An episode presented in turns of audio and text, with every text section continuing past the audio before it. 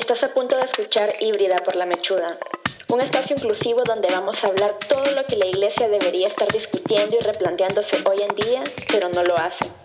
Acabas de escuchar las voces e historias que generalmente no son escuchadas en espacios cristianos, pero necesitan serlo. Comencemos.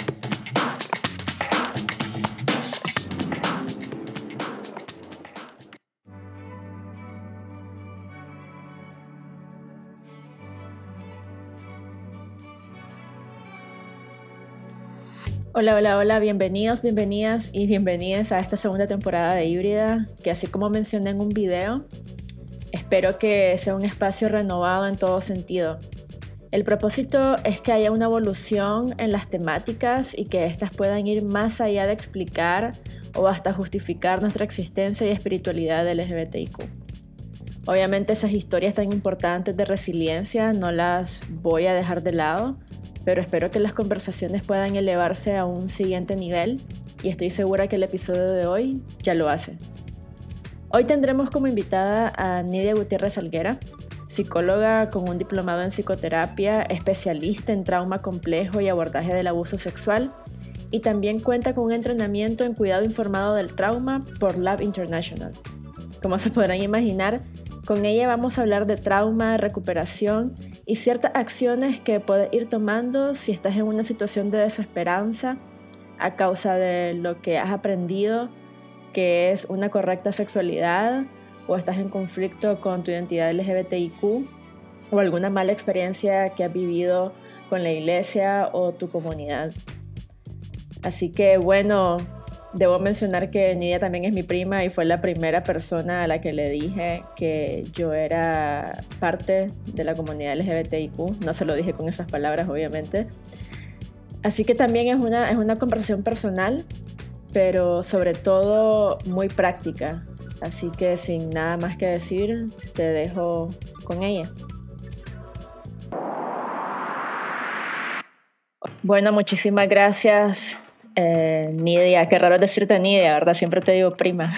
Totalmente. Muchísimas gracias por, por, por, aceptar la invitación en estar en este episodio del podcast, que la verdad quería hacer algo diferente. Siempre generalmente lo que se ha hablado acá es como testimonios de personas que han vivido trauma por la iglesia, por su sexualidad, que todavía están batallando eh, con aceptarse o todavía buscan la aceptación de otros eh, y otras. Pero quería como cambiar el punto y la perspectiva con otra mirada y qué mejor que la mirada de una psicóloga, porque claramente más allá de mi prima, que verdad te quiero un montón, te amo, soy psicóloga, entonces eh, muchísimas gracias por traer tu mirada a este podcast. Gracias a vos por invitarme. La verdad que estoy súper contenta de poder apoyarte en algo desde mi perspectiva, desde mi experiencia y con gusto. Aquí estoy. Y yo también te amo. Más te vale. No, bueno, eh, buenísimo. La verdad es que yo recuerdo que cuando yo salí del closet, creo que fuiste la segunda persona a la que se lo dije. Eh, sí, creo que sí. ¿O fuiste la primera? ¿O fuiste creo la que fue la primera. No me acuerdo. Sí, yo creo que la primera, ¿verdad? Y yo todavía tenía como mucho temor, eh, o sea, decir la palabra soy, creo que ni siquiera dije soy gay o soy lesbiana, yo no sé cómo te lo dije, pero creo que no lo dije. eh, te di como mil vueltas. Y en ese momento todavía estaba batallando con eso y obviamente tu, tu respuesta, y eso fue hace casi 10 años, eh, 9 creo, eh, fue de aceptación, fue de ánimo y creo que siempre hemos tenido como mucho esa relación de poder hablar de cualquier cosa. eh, siempre bromeamos como que hay mucha gente alrededor y nos podemos poner a las dos hablando y, y entramos en una burbuja. y, y, y, la verdad es que, que en ese momento todavía estás lidiando con mucho trauma. Y yo digo la palabra trauma y me acuerdo que cuando te invité a este podcast te dije de que habláramos de sanación y me dijiste que no habláramos de sanación. Quisiera de hecho directamente entrar con eso. ¿Por qué no crees en la sanación? O perdón, que la palabra no es creer, pero ¿por qué en tu perspectiva eh, como psicóloga, tu cosmovisión, esa palabra no debería de eh, ser aplicada en personas que están batallando, viviendo, vienen con un trauma eh, en su vida? Mm, depende de la perspectiva, ¿no? Yo, yo prefiero, es una cosa muy personal en la que prefiero utilizar el término recuperación, porque siento que poco a poco va volviendo dentro de todas las vivencias negativas que puedas haber tenido, todas las experiencias adversas a las que sobreviviste, eventualmente te recuperaste, es más, volviste a ser vos em, con ciertas cosas, con esa experiencia, estás recuperándote. Pues, y creo que es un proceso que no, no se completa probablemente nunca, simplemente estás en un proceso de crecimiento y de recuperación. Creo que pasas en eso. Sanarte para mí suena como, ya está, ya pasó, sigo. No, para mí sanar es recuperarte, le da ese, ese, ese atributo al tiempo que, que puedes pasar, el proceso de recuperación que te dure, el, el, el poder volver a ser quien eras con esa experiencia, viviendo con esa experiencia, con ese trauma. Por así decirlo. Claro, eh, de hecho creo que eso te quita como mucha carga y presión de, yo lo he vivido, tipo, eh, recuerdo que cuando eh, casi que me obligaron a salir del closet, yo recuerdo perfectamente que pensé, y justamente es irónico porque ya pasaron 10 años, este año se cumplen 10 años, de qué voy a estar haciendo en 10 años. Y recuerdo perfectamente cómo yo pensé, ¿será que ya, ¿será que ya voy a estar sanada? ¿Será que ya voy a haber, a, haber superado esto? Y la verdad es que 10 años después claramente no estoy en la misma posición, claramente eh, ya no me afecta de la forma que me afectaba, pero lo que vos decís tiene sentido, no es como que ahora ya entiendo que no es como que voy a llegar a un, a un punto donde eso ya no me afecte de ninguna forma y es como borrón y cuenta nueva, porque algo que siempre va a estar ahí. Em, Exacto. Creo que sí le, creo que sí le quita mucha, mucha, mucha presión. Em, digamos, eh, a mí me escuchan muchos, de hecho estaba viendo las estadísticas de, de, Spotify y las edades que, que, más me escuchan es justamente de 21 a 26 años. Eh, me gustaría decir que son nuestros contemporáneos, pero la verdad es que ya no. ya no. Ya no. Ya no. Y, y, la verdad es que vos tenés experiencia, de hecho, mucho en la niñez y la adolescencia, ¿no? Sí. Em, bueno, yo soy psicóloga, soy, em, tengo un diplomado en psicoterapia y tengo una especialidad en trauma eh, y abordaje del abuso sexual. Em, tengo probablemente 7, 8 años de experiencia trabajando con la niñez que ha sido vulnerada, niñez que ha sido sobreviviente de algún tipo de trauma. Y es importante partir desde esto porque, a ver, cuando hablamos de trauma hay demasiadas definiciones en, la, en, la, en los estudios, pues hay demasiadas definiciones, pero la que queda para mí, empezando a partir, partiendo, perdón, de, de lo que es el trauma, es el haber sobrevivido a una, a una situación en la que tu vida o la vida de alguien más estuvo en peligro. Entonces, esa es con los tipos de trauma con los que yo tengo mucha experiencia, por así decirlo. Con niños, niñas y adolescentes que han sido víctimas eh, directamente de, un abuso en toda su forma y luego han sido testigos también. Entonces, esa por ahí va mi experiencia.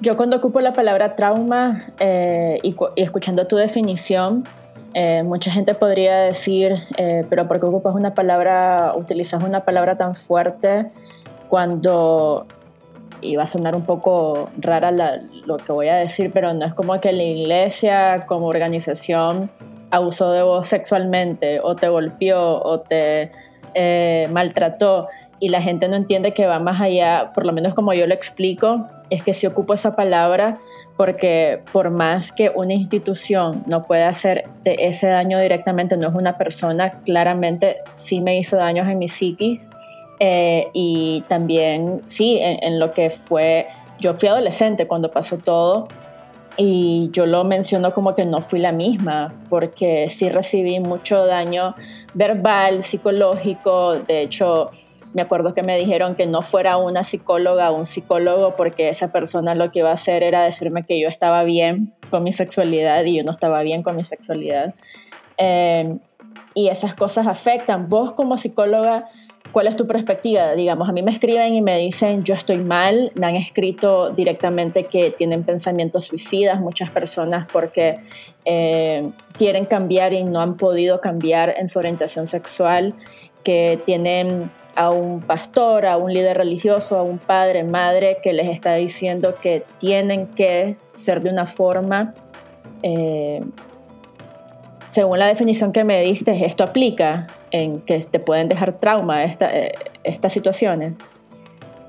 Fíjate que sí, em, desde mi punto de vista sí te pueden dejar ciertas, o sea, son situaciones adversas, ¿no? Situaciones que, que te van marcando y que están siendo repetidas en el tiempo. Imagínate que a un niño le vengan diciendo, vos no serví, em, voy a utilizar una palabra, no sé si puedo, pero sos un cochón, eh, sos un amanerado, vos, yo no sé lo que te pasa, yo no te crié para que vos fueras así. Imagínate que eso se le viene repitiendo a un niño constantemente durante su crecimiento. No, y puedes decir esa palabra porque incluso dicen cosas peores, la verdad es que... Sí, no, te, lo, te, lo, pregunto porque realmente no me gusta utilizar ese término, no, no siento, siento que es bien denigrante, pero eh, imagínate que un niño, niña o adolescente está creciendo escuchando eso. Obviamente sí lo podemos decir si una persona te está diciendo directamente que vos no serví, está maltratando tu autoestima, tu, tu ser, tu voz, todo, ¿me entendés? O sea, sí te está creando un daño y sí creo yo que sí se podría categorizar perdón, como un trauma, claro, eh, porque puede ser un maltrato verbal que estás viviendo a lo largo del tiempo. Sí te puede crear, probablemente, es importante mencionar, todos los seres humanos somos distintos, ¿no? Entonces, dependencia de cómo sos vos, cómo soy yo, de nuestra combinación en esa biopsicosocial espiritual, cómo vivimos las cosas, cómo las recibimos, cómo las procesamos, va a ser distinta. Pero puede que a mí me lo dijeron y bueno, no sentí que haya sido un maltrato, siento que fui me acepté siempre, no sé qué, no sé cuánto, pero pongámosle un ejemplo vos, te vinieron diciendo eso y vos sí lo sentiste y sí te ha dolido y sí te ha causado un daño en tu, en tu mente, en tu, sobre todo en tus emociones, en tu aceptación a vos misma, en, cómo te percibís. Entonces hay un montón de factores. yo sí creo que una persona sí puede tener algún tipo de trauma em, proveniente de este maltrato verbal sobre todo cuando vos crees y confías en esa persona, en esa institución. Es una institución que para vos te debe de defender, te debe de arropar, te debe de querer, te debe de aceptar y que no lo esté haciendo o lo esté haciendo en un doble discurso, definitivamente podría entrar dentro de, que está sobreviviendo un trauma. Perfecto. Y, digamos, obviamente cuando a mí me escriben, eh, yo obviamente, o sea, yo les digo como yo te puedo acuerpar en un sentido de que yo viví lo mismo que vos viviste, eh, podemos hablar, podemos conversar al respecto, pero llega un punto en que yo siempre recomiendo tenés que eh, asistir dentro de tus posibilidades, obviamente muchas veces son menores, eh, dependen de los padres, es más complicado, pero dentro de tus posibilidades llevar, llevarte, o sea, tener terapia, visitar un psicólogo, visitar una psicóloga, eh, porque es algo que, no es como que podés eh, lidiar solo o sola. Eh, ¿Qué pensás de eso en el sentido de, obviamente, me vas a decir que, que sí, pero qué paso debería de dar una persona cuando ya reconoce que tiene un trauma y no puede lidiar con eso de una forma individual, así como yo me voy a, eh, ya dijimos que la palabra sanar no, pero digamos que decimos yo me voy a sanar solo, ah, la herida se va a curar sola, el tiempo lo cura todo. Eh, ¿Qué puedes responder ante esas perspectivas? La verdad es que en primer lugar me duele mucho escuchar que hay personas que te escuchan y que ah, están en riesgo de, tomar una decisión que les lleve a perder su vida. Eh, sí se puede prevenir, sí hay personas que, lo, que, que, que, los aceptamos, las aceptamos a como, a como son y, y, la verdad es que su vida es valiosa, si nadie se lo ha dicho, pues se lo digo yo, yo creo que todos los seres humanos podemos aportar em, algo bueno a este mundo. Em, todavía creo, no sé si de forma ilusa o qué, pero todavía creo en la bondad del ser humano. y de la humanidad. Em, todavía creo que sí hay, sí existimos personas que nos preocupamos por porque el, ser humano se desarrolle y llegue a tener plenitud. Entonces, desde el primer momento en que no te estás sintiendo bien con vos mismo, te, quieres matar, ya no quieres estar aquí, definitivamente busca ayuda, por favor. ¿Por qué? Porque estás estás viendo tu vida a través del lente oscuro. una persona especializada en, psicología, un especialista en salud mental, puede apoyarte a que te cambies los lentes. Puedes cambiar tu perspectiva de vida. Eh, puedes salir adelante, puedes recuperarte, que te va a tomar años probablemente, pero eso de que puedes sanar solo, sí lo puedes hacer completamente, pero es más rico, es más llevadero hacerlo en conjunto, con alguien que espero no te juzgue, porque pueden haber muchos colegas que juzgan, ¿verdad? Pero que espero que no te juzgue, espero que te enseñe a tener autocompasión primero, a que te ayude a identificar esas personas que verdaderamente pueden ser tu apoyo, Em, que te ayude a moverte en un medio más sano, que te ayude a, reconocer esas virtudes y también esas debilidades en las que tenés que trabajar, porque pues no vamos a ponernos como todos santos, ¿verdad? Porque no todos somos perfectos. Nadie es perfecto en realidad. Es, y eso es lo que nos une, la imperfección.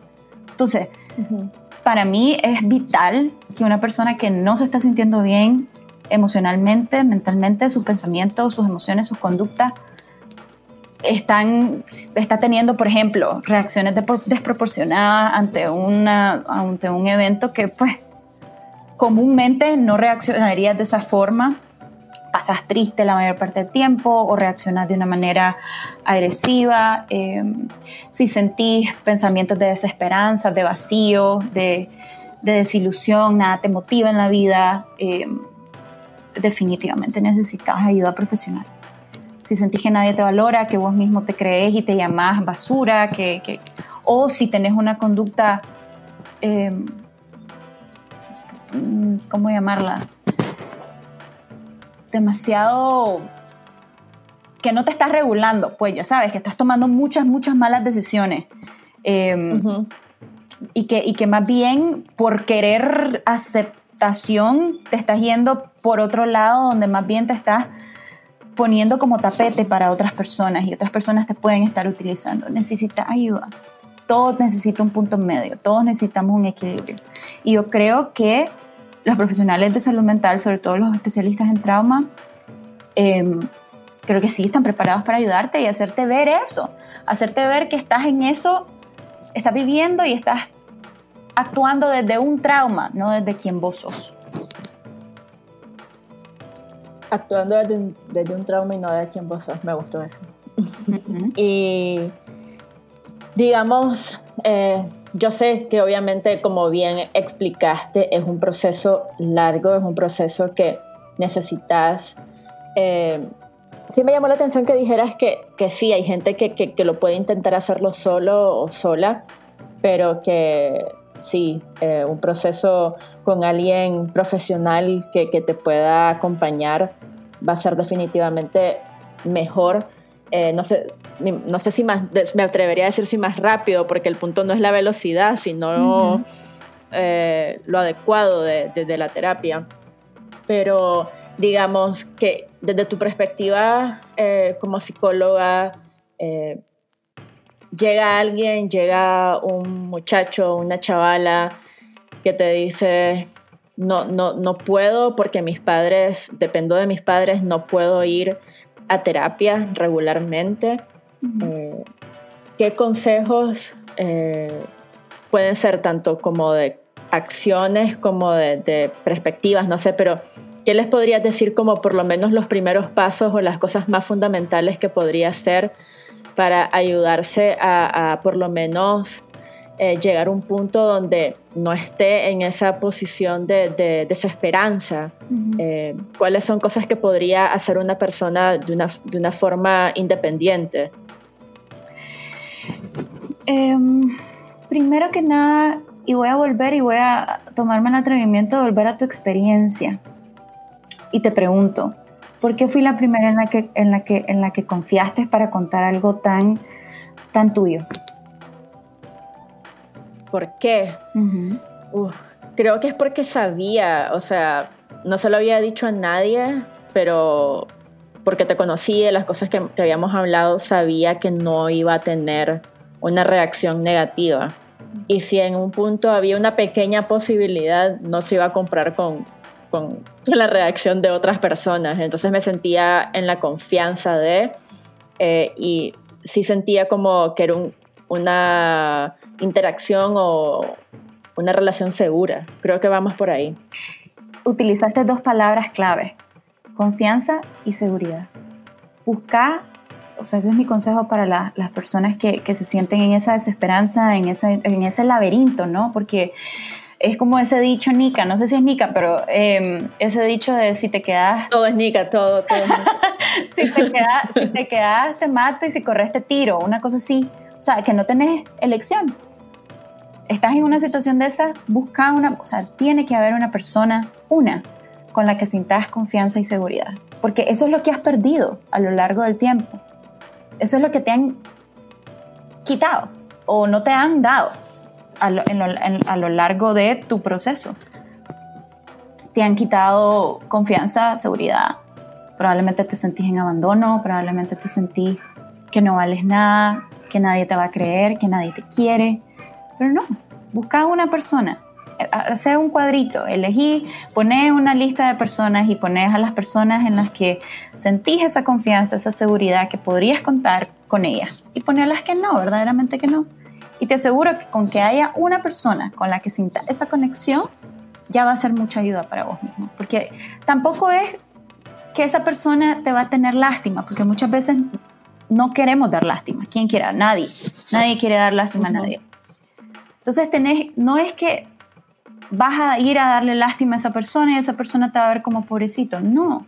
Velo desde un punto de valentía de que vos estás siendo compasivo con vos mismo, que te estás valorando vos mismo y que, que necesitas esa empatía, necesitas esa empatía primero con vos mismo y luego conectar con esa persona que vos sintas la seguridad que puedes contar. Yo creo que con una persona em, que se siente el apoyo em, es mejor que solo, que vivirlo en soledad, como te dije antes. No sé si eso contesta tu pregunta. No, sí, em, eh, totalmente. De hecho, creo que es un poco reacción en cadena. Eh, como bien comenzaste diciendo, todos somos diferentes y también nuestras circunstancias son diferentes, eh, nuestros contextos son diferentes. Hay gente que, que, el apoyo de su familia es inmediato, otros tardan mucho más tiempo, unos desgraciadamente nunca llegan. No sé, de, quien, me, esté escuchando no, sabría decir ni, ni de ellos sabemos tu contexto, pero creo que es un buen inicio definitivamente encontrar una persona.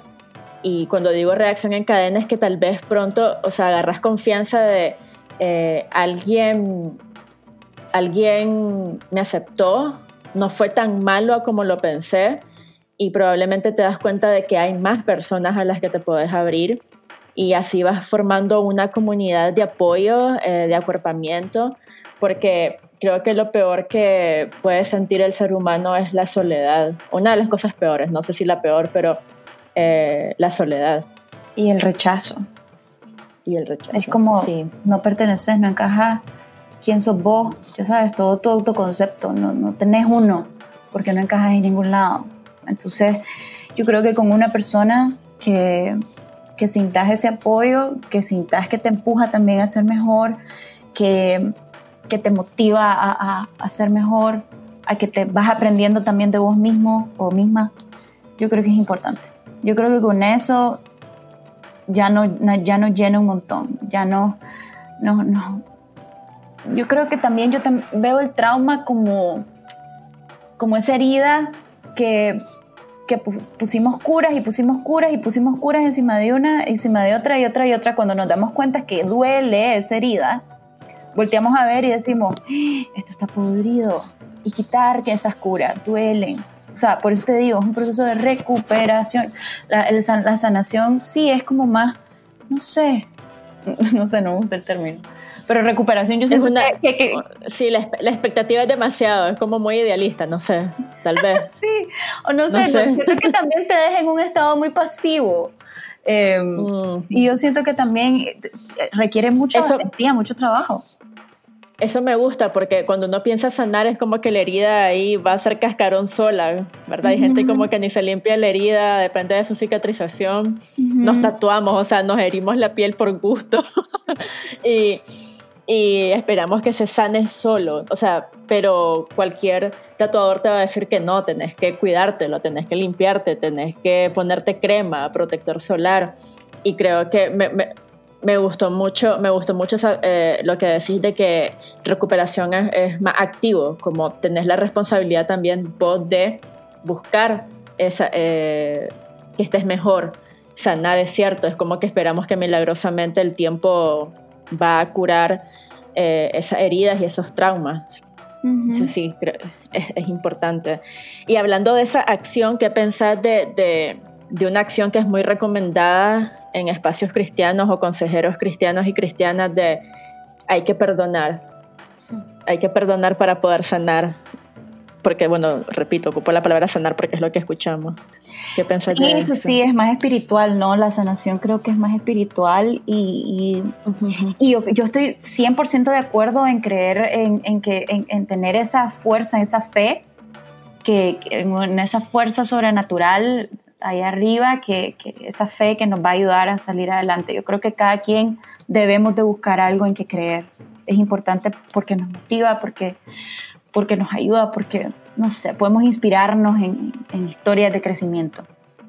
Pero em, estoy, según ciertas charlas y según mi experiencia con, con víctimas, eh, que ahora pues son sobrevivientes de, trauma, sobre todo de abuso sexual, estoy muy, muy en contra del perdón, ¿verdad? Más cuando nadie te lo ha pedido. Mucho de eso de perdonar a prójimo em, por todo el daño que te hizo. ¿Por qué?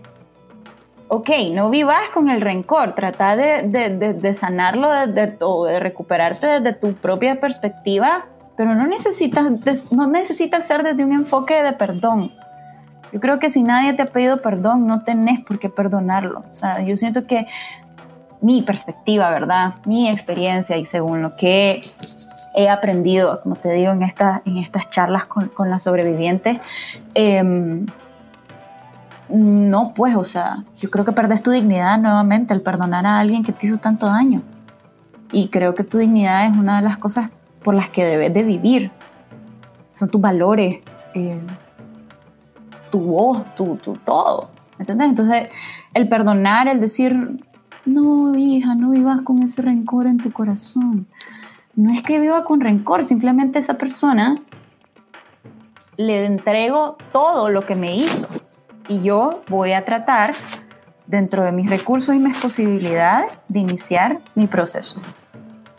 ¿Ya? Entonces, Mm, no, no voy a poner a escribir a una persona una carta para que perdone a alguien. No, me parece denigrante. Sí, y esto, eh, trayéndolo a, este contexto, puede ser alguien que te rechazó por tu sexualidad o puede ser incluso un familiar o la misma institución.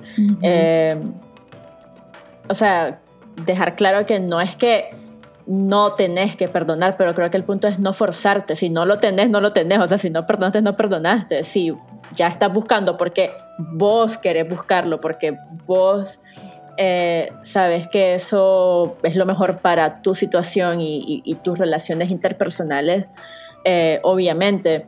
Pero aquí lo que estamos hablando es que muchas veces nos forzamos a eh, estar en relaciones, ya sea de amistad, incluso familiares y religiosas, que, nos están dañando. Es como gente que me dice como, estoy en una iglesia y mi iglesia me rechaza, mi iglesia no me deja servir, no me dejan asistir a tales eventos por mi sexualidad, pero yo estoy ahí porque porque tengo, porque es mi yugo, porque es mi cruz y, la verdad es que, y, y, me pueden decir incluso es que tengo que perdonarlo.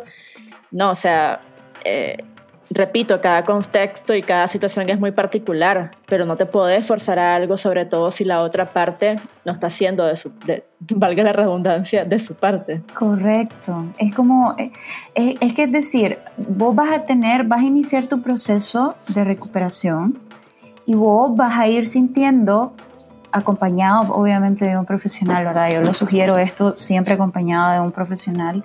Vos vas a ir sintiendo, vas a ir sabiendo, vas a ir conociendo todos los endos que puedan haber en tu, en tu voz mismo. Entonces vos vas, a, vos vas a identificar cuándo es el momento en que ya no sentís que esa persona que te hizo daño es una carga para vos.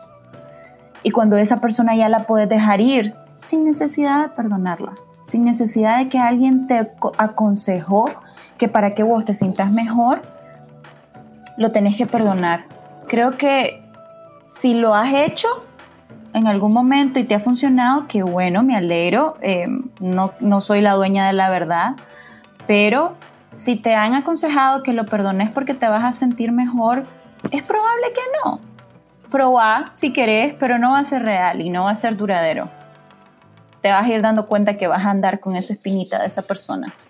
Entonces, no yo creo que el momento de, en que deja ir, más que perdón, es dejar ir a esa persona y darle toda la responsabilidad de lo que te hizo en algún momento, va, va en ese proceso de recuperación, ya sabes, ya no vas a sentir como vos ahora.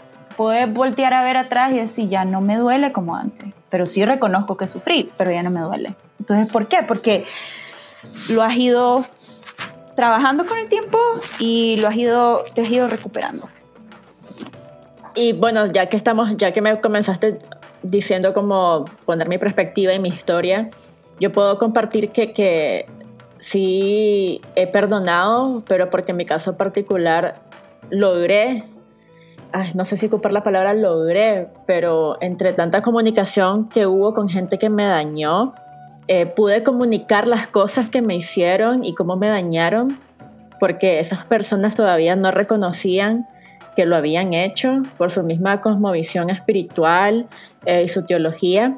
Eh, por mucho tiempo siguieron pensando que lo que me hicieron estaba bien y después de muchas conversaciones y de mucha sinceridad en el que dije me dañaron de esta y esta y esta forma, puedo agradecer que la otra, o sea, la otra parte y la otra cara de la moneda pudo admitir y reconocer las cosas que me hizo y las cosas que me hicieron eh, y pedirme perdón. Y creo que en el momento en que me pidieron perdón yo pude perdonar. Repito, no es la historia de todos, no es una, no es una fórmula mágica, pero yo admito que pasó mucho tiempo en que me forcé también a perdonar, pero la otra parte no, ni siquiera, ni siquiera aceptaba que me había hecho mal, ¿cómo iba a perdonar?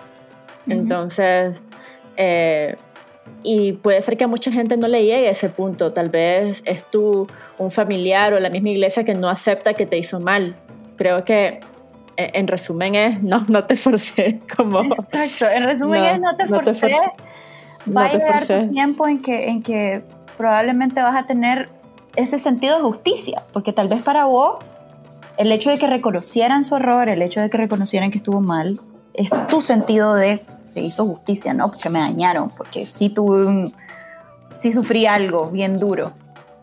Entonces, tal vez necesitamos muchas veces ese sentido de justicia. Puede que no, no sé. Las, las situaciones, como vos decís, son tan complejas, tan, tan singulares, tan... Ah, como siempre hablo del vos mismo porque vos mismo, ¿me entendés? O sea, varía sí hay cosas, muchas cosas que se parecen, pero sí simplemente respeta tu proceso, respeta tu tiempo, date, date, ese chance de, de sentir em, lo que estás viviendo y, sobre todo buscar ayuda y un acompañamiento que también te ayude a, a que vos estés más saludable mentalmente.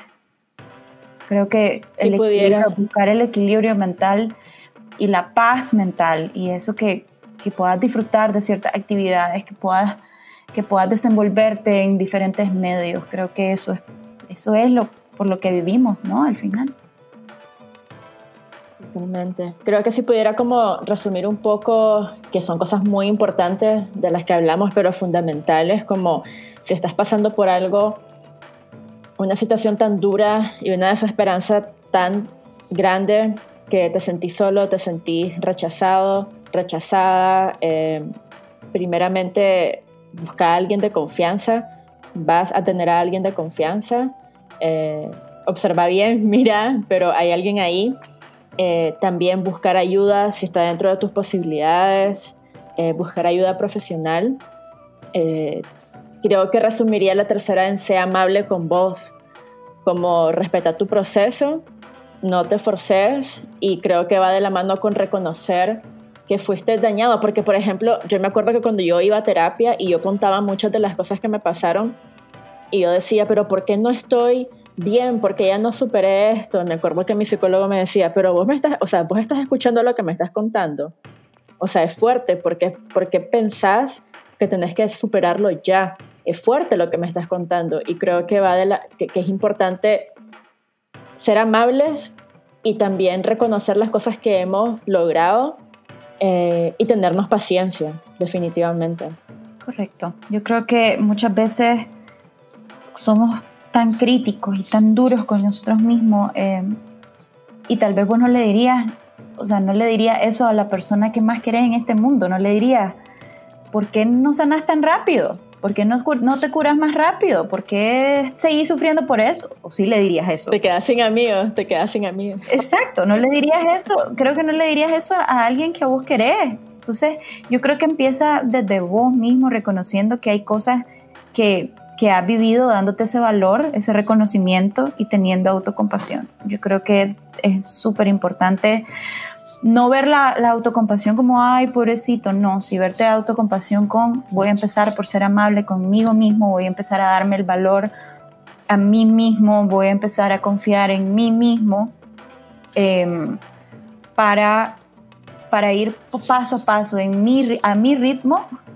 em, recuperándome. Yo creo que eso, que, que, por ahí puede partir y, si tenés a alguien que te pueda apoyar es, como te digo, mucho mejor, em, porque lo que has perdido probablemente es la seguridad y la confianza. Entonces así poco a poco la vas a ir ganando. No te olvides de tus fortalezas, no te olvides de tus logros, no te olvides de... Siempre recordátelo, aunque sea con post-it ahí, pegadito. Yo soy valiente, yo fui una vez fuerte, yo con pequeños recordatorios, porque la verdad, si no lo hace nadie más, hazlo por vos. Historias en vale la pena. Sí, claro, ¿por qué no? alguien lo va a dar, me encanta, alguien te va a mandar una carita con corazón, qué sé yo. Total. Sí. Bueno, solo me queda agradecerte, eh, Nidia, el estar acá. Y si escuchaste esto, escuchaste este podcast y te fue de ayuda, eh, necesitas hablar con alguien, eh, no dudes en, escribirme. Puedes escribir directamente un DM en Instagram, en Facebook. Em, y, eso, creo que aquí tenés contención, tenés apoyo, busca, pero sí busca en tu círculo, en tu comunidad, seguramente eh, la vas a encontrar. Y, bueno, sea amable, sea amable con vos. Em, y bueno, muchas gracias, muchas gracias Nia por, por tu tiempo y, y tu perspectiva y, tu, y el conocimiento que puedes aportar a esta conversación.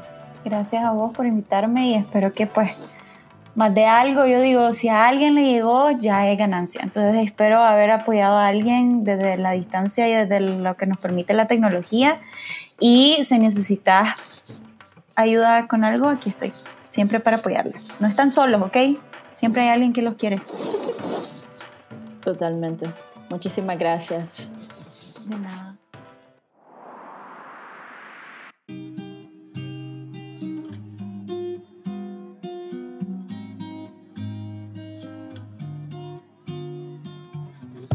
Gracias por escuchar este episodio de Híbrida. De verdad espero te haya servido, aunque sea para tener una base en tu decisión de buscar ayuda emocional con una persona de confianza y psicológica con un profesional calificado e idealmente con una perspectiva LGBTIQ positiva.